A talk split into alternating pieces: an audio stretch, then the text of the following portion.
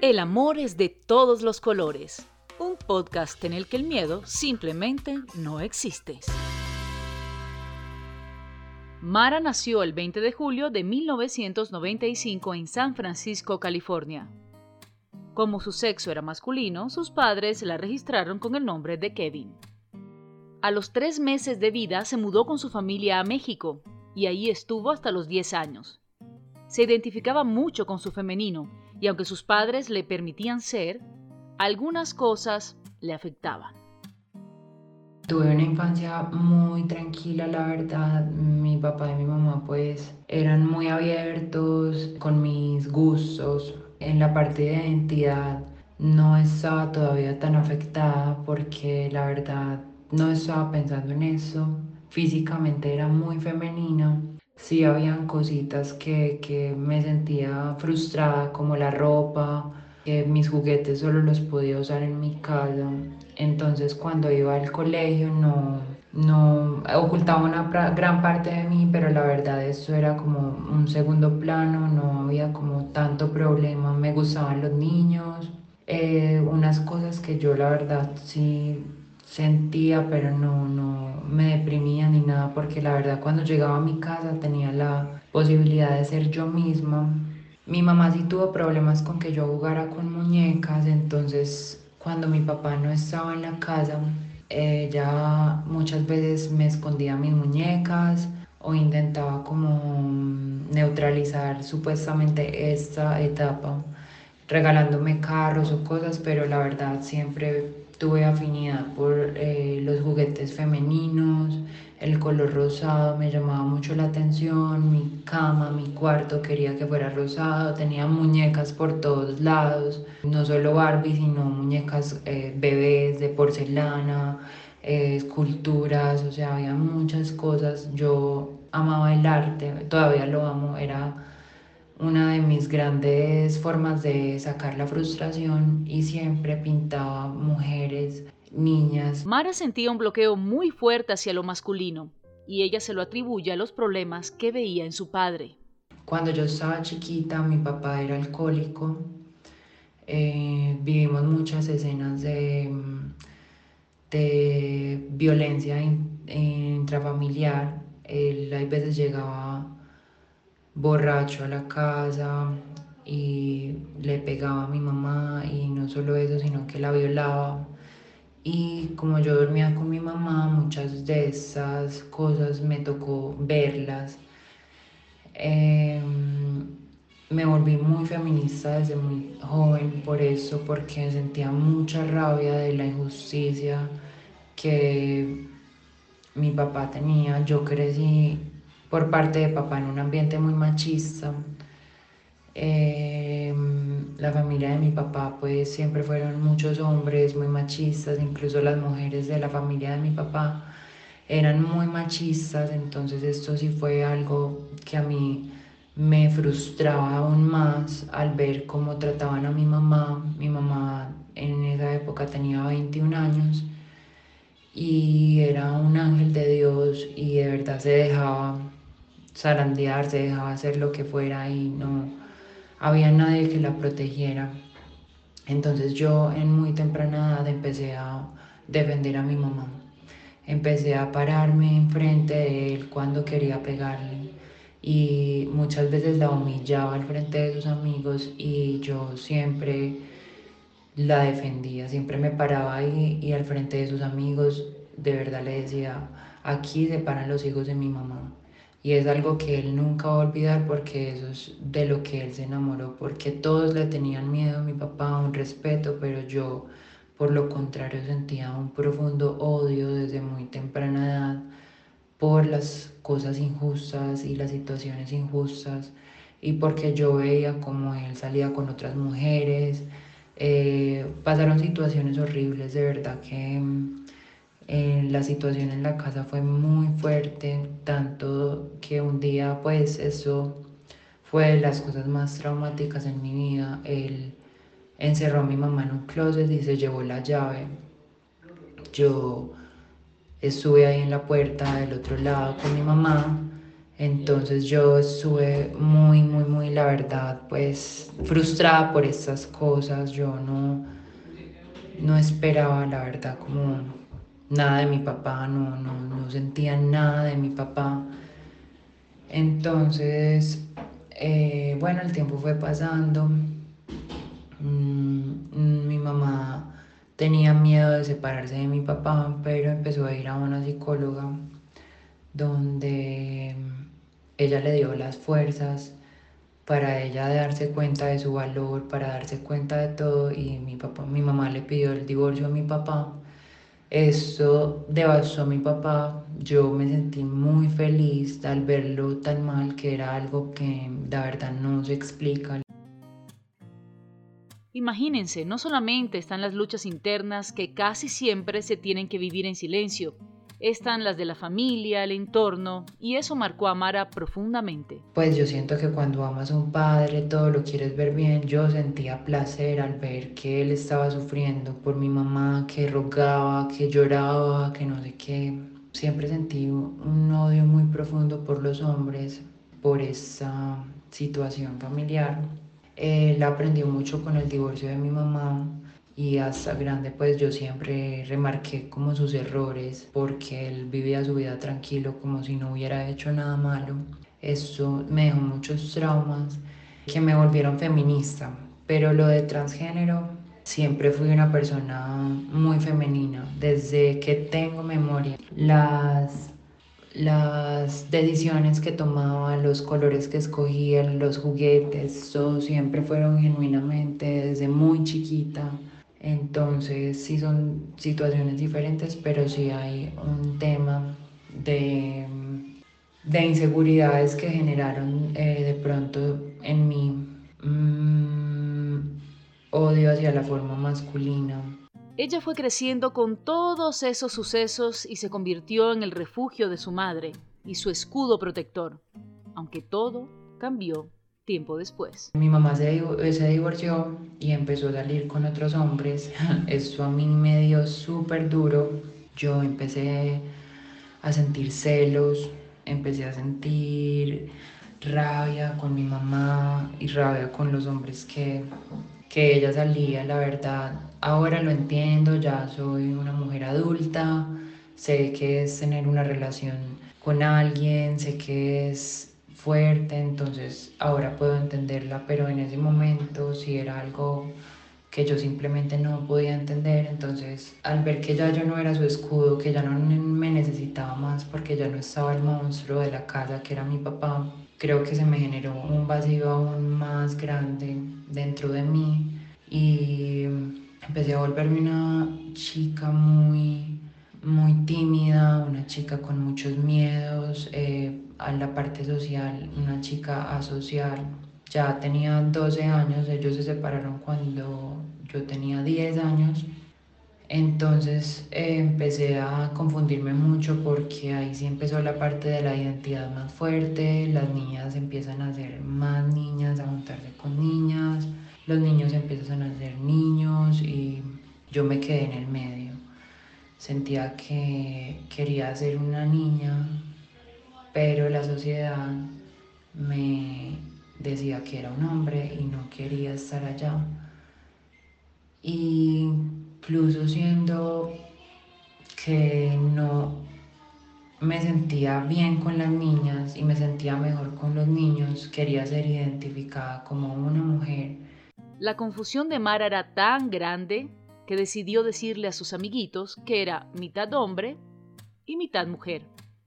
Para ella, era como un punto intermedio. Como decir la androginia, creo que muchas personas trans se escudan al principio en la androginia para ir llegando a ese camino hacia la transición. Eh, algo que siempre pasó es que la forma masculina me intimidaba mucho, no sabía cómo comportarme y sentía un respeto muy extraño, extremadamente respeto hacia los hombres entonces un hombre a mí me daba tres vueltas, eh, mis amiguitos pues, eh, yo me enamoraba muy fácil, pero era muy fuerte para mí porque nunca me sentí en mi cuerpo, siempre me sentí una mujer y era identificada como un niño, entonces eso para mí era muy fuerte, la verdad, en el colegio. Mara dejó de salir, de ir al colegio. Se encerraba en su cuarto.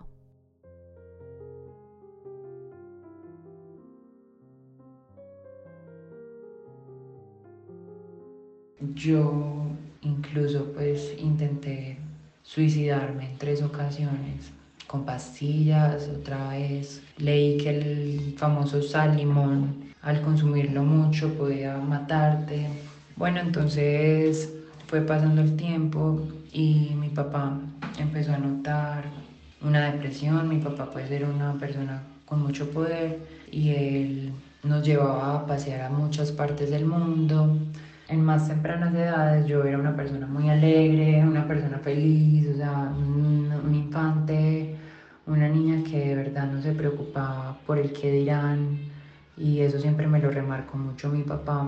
Creo que en ese momento como lo del género no está tan definido, entonces no es algo que de verdad esté afectando en la vida hay cositas, como dije, de pronto de, los juguetes, de querer cosas que de pronto te decían, no, es que esto no es lo normal, entonces se vuelven frustraciones, pero ya cuando tienes 12 años, empieza la pubertad, empieza tu cuerpo a tener cambios, los niños empiezan a ser más masculinos, las niñas empiezan a ser más femeninas y como dije me quedé en la mitad y eso me deprimió completamente porque no me sentía no sentía que pertenecía, sentía que mi cuerpo no era mío y era muy difícil, la verdad la pasé muy mal. Entonces en los paseos con mi papá, donde siempre, fue donde siempre fui una persona muy alegre, disfrutaba de todos los espacios, empecé a simplemente encerrarme, a no querer salir y no querer sociabilizar con personas de mi edad y es que él notó esto de una, entonces intentó acercarse a mí. Él pensaba que yo era una persona homosexual, mm, intentaba que yo se lo dijera, pero yo ya tenía claro hace mucho tiempo que a mí me gustaban los hombres, pero no me sentía homosexual. Ese papá que había sido tan violento, tan agresivo y tan errático, de algún modo la estaba entendiendo él empezó a acercarse, a acercarse, a ganarse mi confianza. Y la verdad, al ser la única persona que de verdad se estaba preocupando por lo que me estaba pasando, yo empecé a confiar más en él, empezamos a conversar más y él como que me lo decía sin yo tener que decírselo, como mira, si a ti te gustan los hombres, no pasa nada y pues ojalá solo hubiera sido eso. Entonces, en un momento de verdad que ya él vio cuando me intenté suicidar y me intenté quitar la vida así, él se preocupó más y, y, me intentaba decir que podía ser un hombre feliz, abiertamente homosexual, que no sé qué, que habían muchas personas homosexuales, que yo no me tenía que preocupar, pero incluso eso no me hacía sentir bien, no era lo que estaba pasando dentro de mí. Yo tenía mucho miedo de acudir a mi mamá. Mi mamá era una persona muy religiosa. Ella ya estaba en su vida, ella se reveló cuando se divorció de mi papá. Ella empezó a estudiar, empezó a hacer muchas cosas que no hizo cuando estaba casada con él. Entonces de alguna manera dejó sus hijos como a un lado para darse la vida que ella no tuvo, su juventud y ahora la entiendo mucho, creo que es justo innecesario, la verdad. Entonces me acerqué mucho en ese momento con mi papá y la confianza que fuimos teniendo me llevó a contarle lo que me estaba pasando. Yo simplemente no tenía palabras, no sabía qué era el, el ser trans, no sabía nada de sus términos. Yo solo sabía que yo era una mujer, eso era lo que yo sentía. Y en cierto momento, aquí en Colombia se lo pude decir, nos sentamos él y yo y me tomó horas. Yo sudaba del miedo para poder decirlo, incluso él diciéndome, dime, dime lo que sea, que no importa, dímelo, dímelo. No me salían las palabras de la boca porque no las tenía. No sabía en realidad qué era lo que me estaba pasando y para mí sonaba una locura decirles que soy una mujer. En serio era algo que para mí yo decía, no, él va a decir esto es una locura. Pues se lo dije, le dije, papi, no soy homosexual, a mí me gustan los hombres porque yo soy una mujer heterosexual. Y él se quedó así mirándome impresionado y dijo, joder. me miró y me dijo, tú estás pasando por algo que ya ha pasado antes. Hay personas que se sienten en otro cuerpo, hay personas que no sé qué. Me prometió y me dijo, te voy a ayudar a solucionar este problema porque quiero que seas feliz. Eso para mí fue una luz, una esperanza, porque yo en serio no quería seguir viviendo. Mara se quitó un enorme peso de encima. Lo había dicho y de paso lo estaba materializando. Pero, ¿y ahora qué? Ya que papá lo sabía y que mamá era su luz y su guía desde siempre, decidió contarle su verdad. Mi mamá se lo tomó muy mal.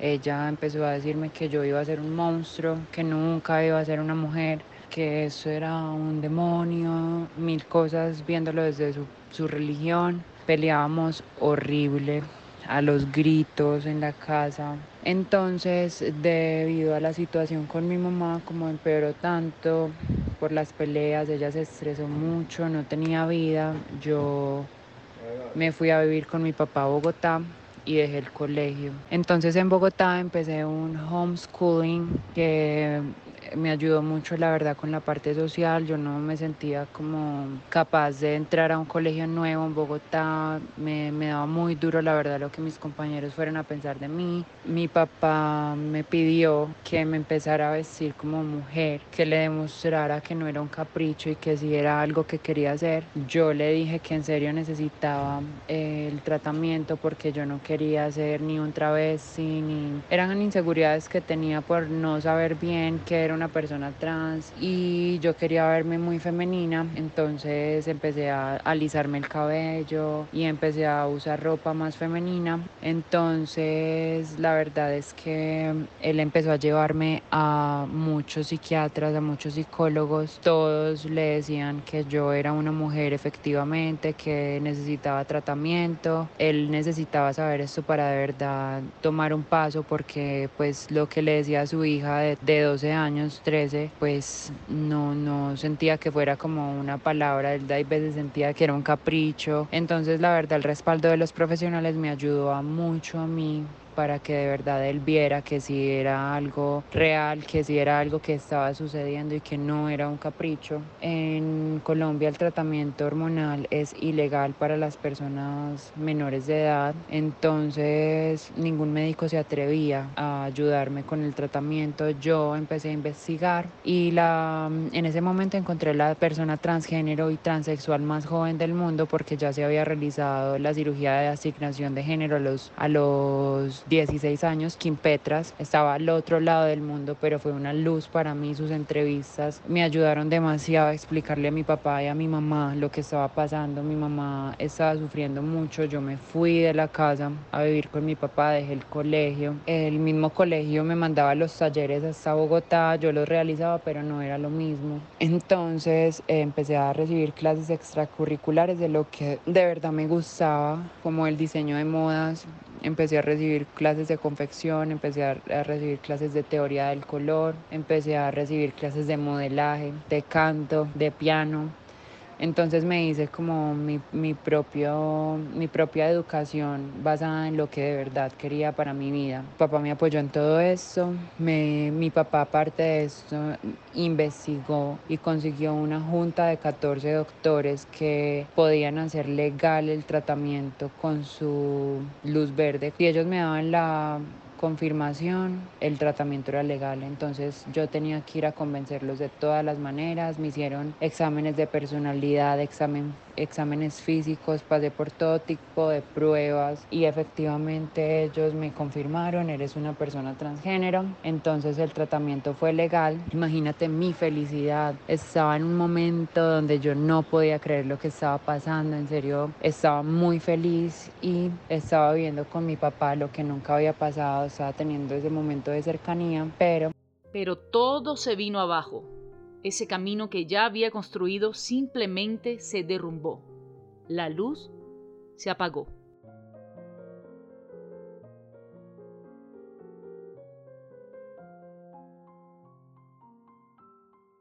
Mi papá le dieron orden de captura por algunas cosas que hizo mal hechas en el pasado. Él se desapareció junto con los doctores porque los doctores no, no querían recibir platas mal logradas. Él salió en la lista Clinton, entonces todas las personas que tenían que ver con él se desaparecieron, todos los doctores.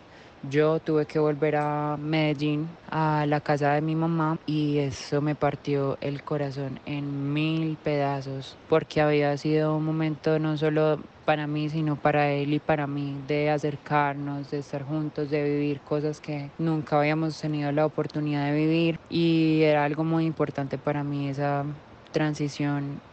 Me iba a salvar la vida. Sintió que la vida le había puesto una barrera gigante. Su papá estaba preso y era como si hubiese dado muchos pasos hacia atrás. Perdió todas sus fuerzas. Yo destruida por completo. No quería hablarle a mi mamá, no veía esperanzas de nada. Ahora sí sentía que el mundo se había acabado para mí. Entonces igual ya tenía la información, todo lo que tenía que hacer y de verdad la única persona que yo veía posible era mi mamá, como para que me ayudara porque no veía de otra, mi mejor amiga me intentaba ayudar, pero seguía siendo menor de edad y nadie me creía. Nadie me quería ayudar, los doctores no querían perder su título al ayudar a una persona menor de edad.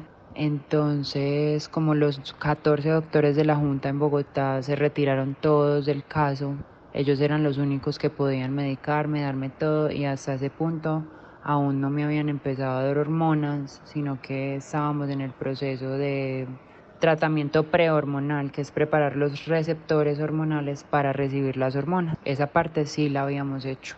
Entonces mis receptores hormonales estaban preparados para recibir hormonas ya. Yo caí en una depresión profunda, volví a mi cuarto a encerrarme, mi piano era mi liberación, encontraba en la música una manera de liberarme, de expresar lo que estaba sintiendo, pero no era suficiente la verdad.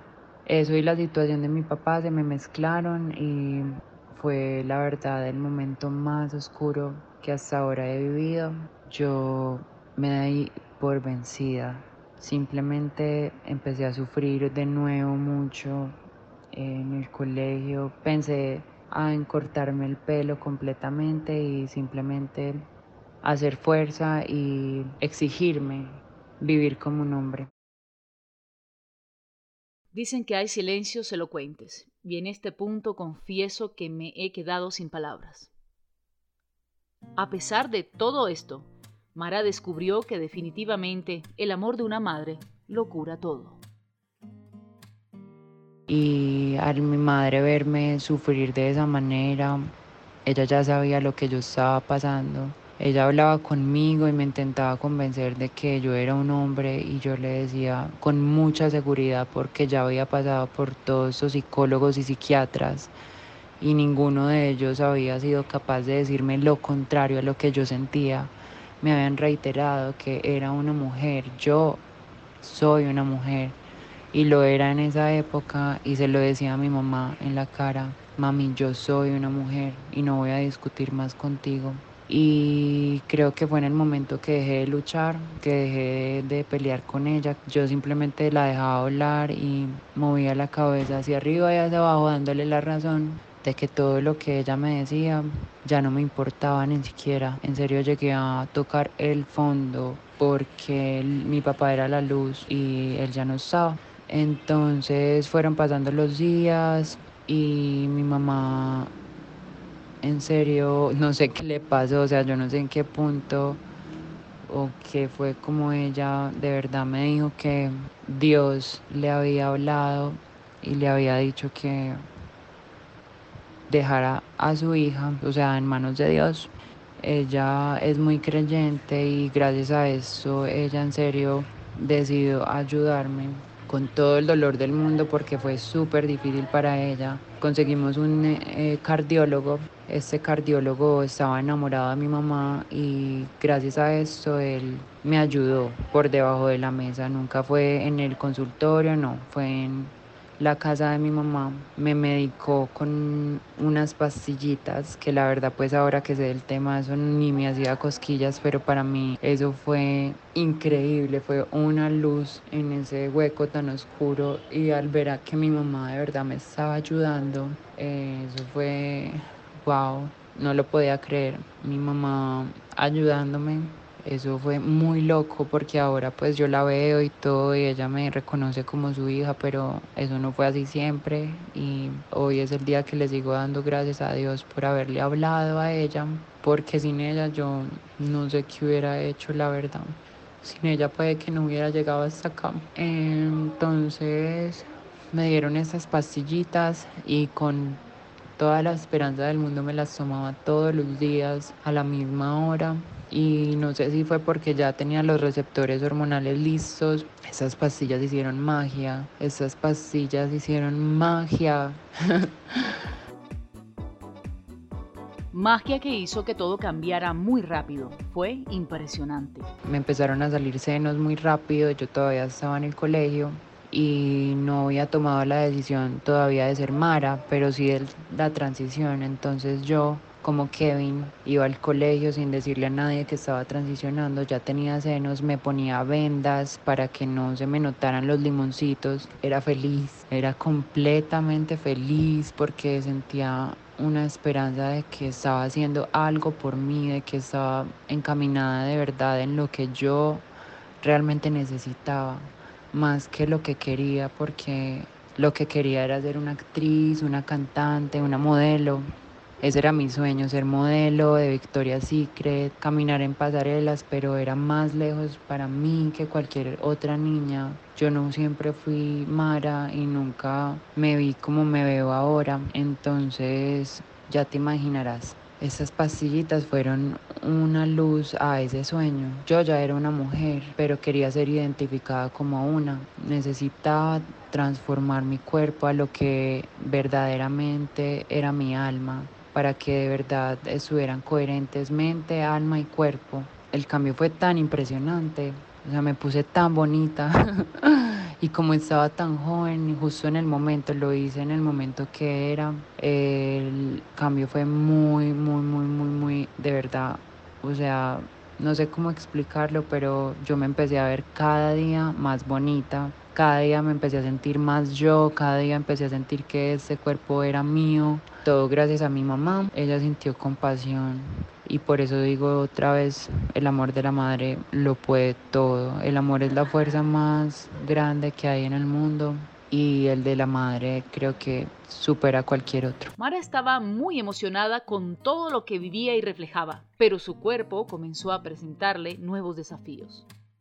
Bueno, ya llevábamos más tiempo en el tratamiento, mi piel se empezó a poner muy linda, pero tenía muchos pelos, bellos, públicos y bellos en la cara y esto me atemorizaba por completo. Mi mamá me pagó el láser para que no tuviera más pelos en la cara. Ella sabía que eso me afectaba y lo logró entender. Una mujer con inseguridades muy fuertes porque mi cuerpo tenía cambios muy grandes. Había una lucha hormonal gigante dentro de mí.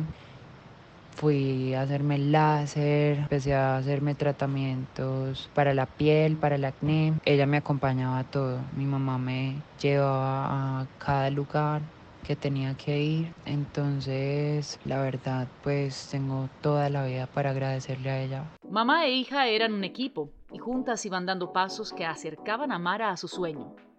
Ya era hora de volver a buscar especialistas. Una tía mía me dijo, tienes que ir donde un endocrinólogo le aconsejó a mi mamá que buscáramos un endocrino para poder de verdad tener un tratamiento real, pero seguía siendo muy difícil porque era menor de edad.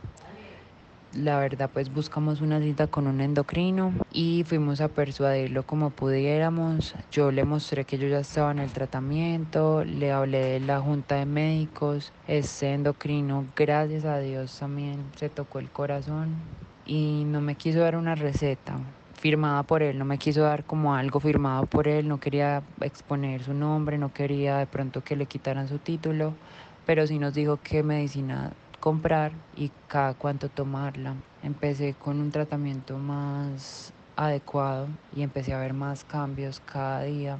La gente empezó a notar que me estaba feminizando y pasaron dos largos años. En esos dos largos años yo llegué a 11, al grado 11, en las vacaciones de décimo a once, en serio yo ya me sentía lista, yo ya sentía que ya el nombre no me quedaba, que mi físico estaba feminizado, que yo necesitaba un nombre acorde para mí, quería un nombre que no llamara la atención más que yo, algo simple. Y empecé a pensar de verdad qué es lo que más me gustaba. Siempre tuve una afinidad con las sirenas, porque a pesar de que tuvieran cola o tuvieran alas, no dejaban de ser una mujer. Esta sirena buscaba su nombre y estaba feliz de haber dejado atrás a Kevin. Me encantaba el mar, quería estudiar biología marina. Fue algo pues de verdad que, que me cambió la vida, fue algo que me dio pues como wow, o sea, voy a escoger mi nombre, mm, soy yo, mi identidad, mi propio ser pero también quería que mi mamá tuviera que ver en la escogida del nombre. Lastimosamente mi papá no estaba, entonces ella me decía que Eva, pero yo le decía, mami, es que a mí me gusta mucho el mar y me gusta Aqua. Quería llamarme Aqua, pero ella no le gustó ese nombre. Entonces fue pasando el tiempo y un día ella me dijo, ¿por qué no te llamas Mar? Yo Mar y me gustaba mucho, me sonaba Mar, Mar, Mar. Y llegó así de verdad como si el universo lo hubiera mandado. Mara, mami me quiero llamar Mara y le gustó mucho. Mara. Entonces, así fue. Mara fue un proceso para acostumbrar a la gente a que me llamara de esa manera, pero cuando llegué el primer día de 11, llegué completamente definida. Yo era Mara Cifuentes. Muchos se equivocaban y me decían Kevin, y yo empecé a ignorar. Tenía que ignorar para que el que quisiera mi atención tuviera que llamarme Mara. Tanto así lo hice con mi hermano, le costó mucho empezar a decirme Mara, pero para poder comunicarse conmigo tenía que llamarme Mara o si no yo ignoraba completamente lo que me estaban diciendo, como si no fuera conmigo porque mi nombre era Mara. Y así empecé a mis compañeros fue impresionante porque todos me apoyaron. Yo fui una persona muy noble en el colegio, no me metí nunca con nadie y creo que eso fue lo que le abrió paso a que Mara hubiera tenido un once impecable, o sea, de verdad que nadie se metió conmigo, nadie se atrevía a molestarme, nadie me hizo bullying en once en mi colegio de New School en un colegio machista donde había niños, incluso los hombres me trataban como una dama, de verdad, eran unos caballeros conmigo. Pero sí hubo un profesor. Sorprendentemente fue un profesor el que me hizo bullying, el que cuando me veía entrar al baño de niñas me sacaba diciéndome que yo no podía entrar a ese baño, que había papás que no lo aceptaban y gracias a Dios todos me apoyaban.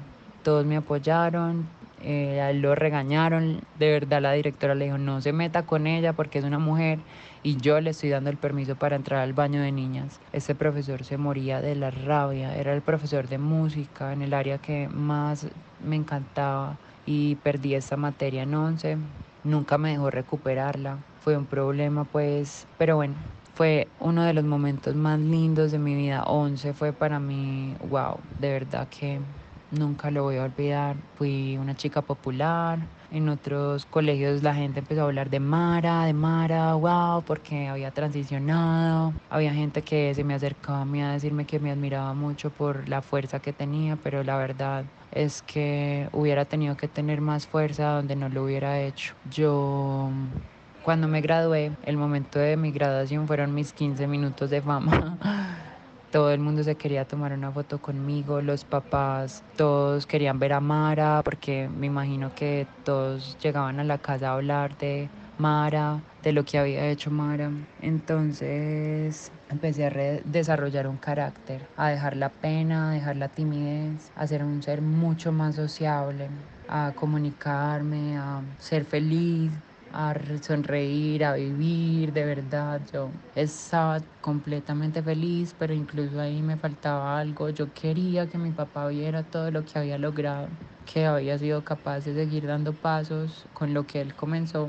Entonces, bueno, fue pasando el tiempo, yo me gradué, entré a la universidad. Todo parecía perfecto, la aceptación de su entorno, su seguridad y autoestima, pero llegó una nueva etapa compleja la universidad. En la universidad fue más fuerte, ahí sí recibí críticas, me encontraba con gente de todo tipo, gente que me apoyaba, otras personas que de verdad no me toleraban, de la comunidad también, habían personas gays que mm, la endofobia pues, o sea, no, era impresionante pues, me criticaban, me decían que era un travesti, ahí me estrellé para mí salir de once de un ambiente completamente amigable conmigo, salí a la universidad, a, la, a, la, a la selva, a una jungla, de depredadores que no saben ni lo que hacen. Pero bueno, eso me ayudó a forjar más el carácter, a volverme más fuerte. Yo caí en la universidad por toda esa presión y todo, en las drogas. La marihuana, pues la verdad no es que me volviera drogadicta y horrible. Empecé a consumir marihuana. Eh, entonces mi mamá ahí empezó a sufrir conmigo yo empecé a ser más rebelde, empecé a, a loquear, a tener como otro tipo de, de conductas, a responder a las críticas, a responder al bullying y dejaba de ir a clase porque no me sentía bonita. Empecé a sentir inseguridades de mujer me maquillaba hasta el culo, perdón la expresión, pero me echaba cinco capas de base, cinco capas de polvo en la cara y aparte fumaba marihuana que me apoderaba más mis inseguridades, las hacía más grandes, más notables, empezaba a pensar muchas cosas. Eso fue un problema porque yo dejaba de ir a clases por no sentirme bonita, no quería ir a la universidad, si no me sentía bonita, si no me sentía, si él cuando me miraba al espejo ya no era una situación de, de, de transición, sino que era disforia de género. Yo sentía que se me notaba que era un hombre, pero ahí empezó un juego muy interesante y es que empecé con esa inseguridad. ¿Será que se me nota? ¿Pero se me nota qué? Pero bueno, fueron por ahí cinco años largos donde yo en serio tuve esa inseguridad. ¿Será que se me nota? ¿Será que se me nota? Hasta que entendió que no había nada que se le notara porque ella era una mujer y siempre lo había sido. Eso de verdad fue un pensamiento que me cambió la vida, entender eso, porque empecé a sentirme de verdad en mi cuerpo, empecé a sentir que era una mujer y que no tenía que esconder nada, dejé de usar tanto maquillaje.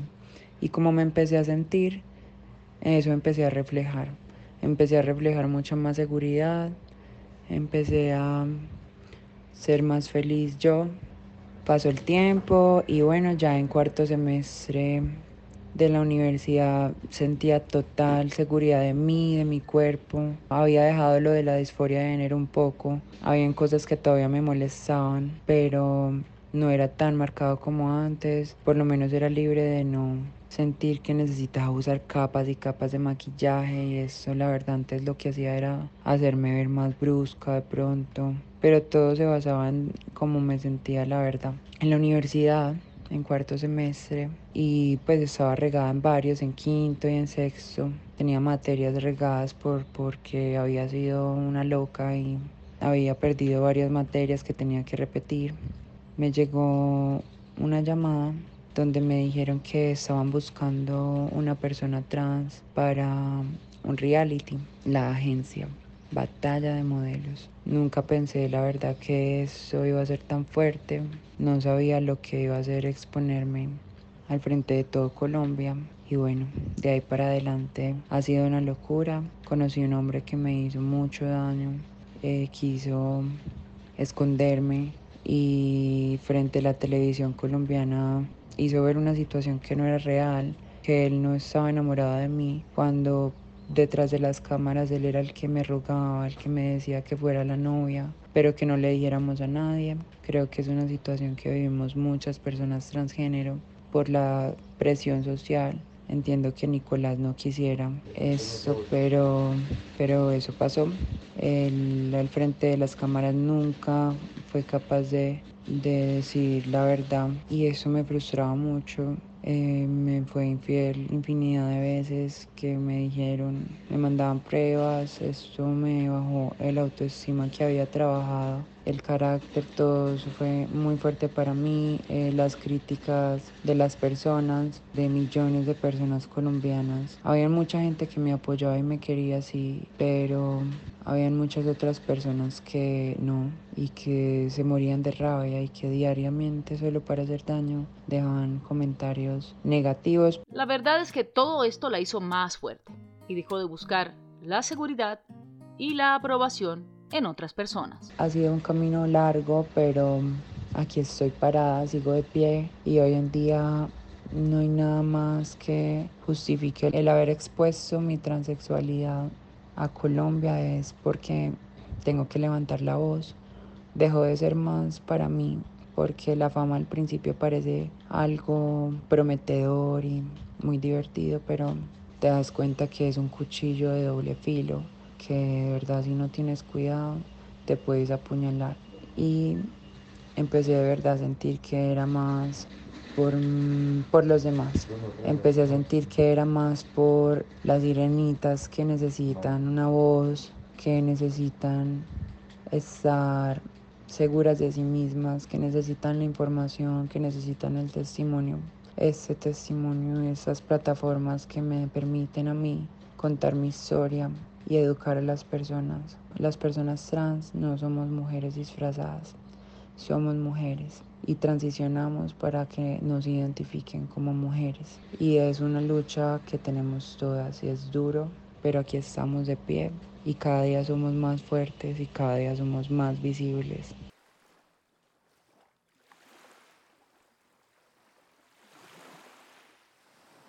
Gracias, hermosa sirena. Has tenido que enfrentarte a muchas corrientes, pero deseo siempre que tu mar esté lleno de amor.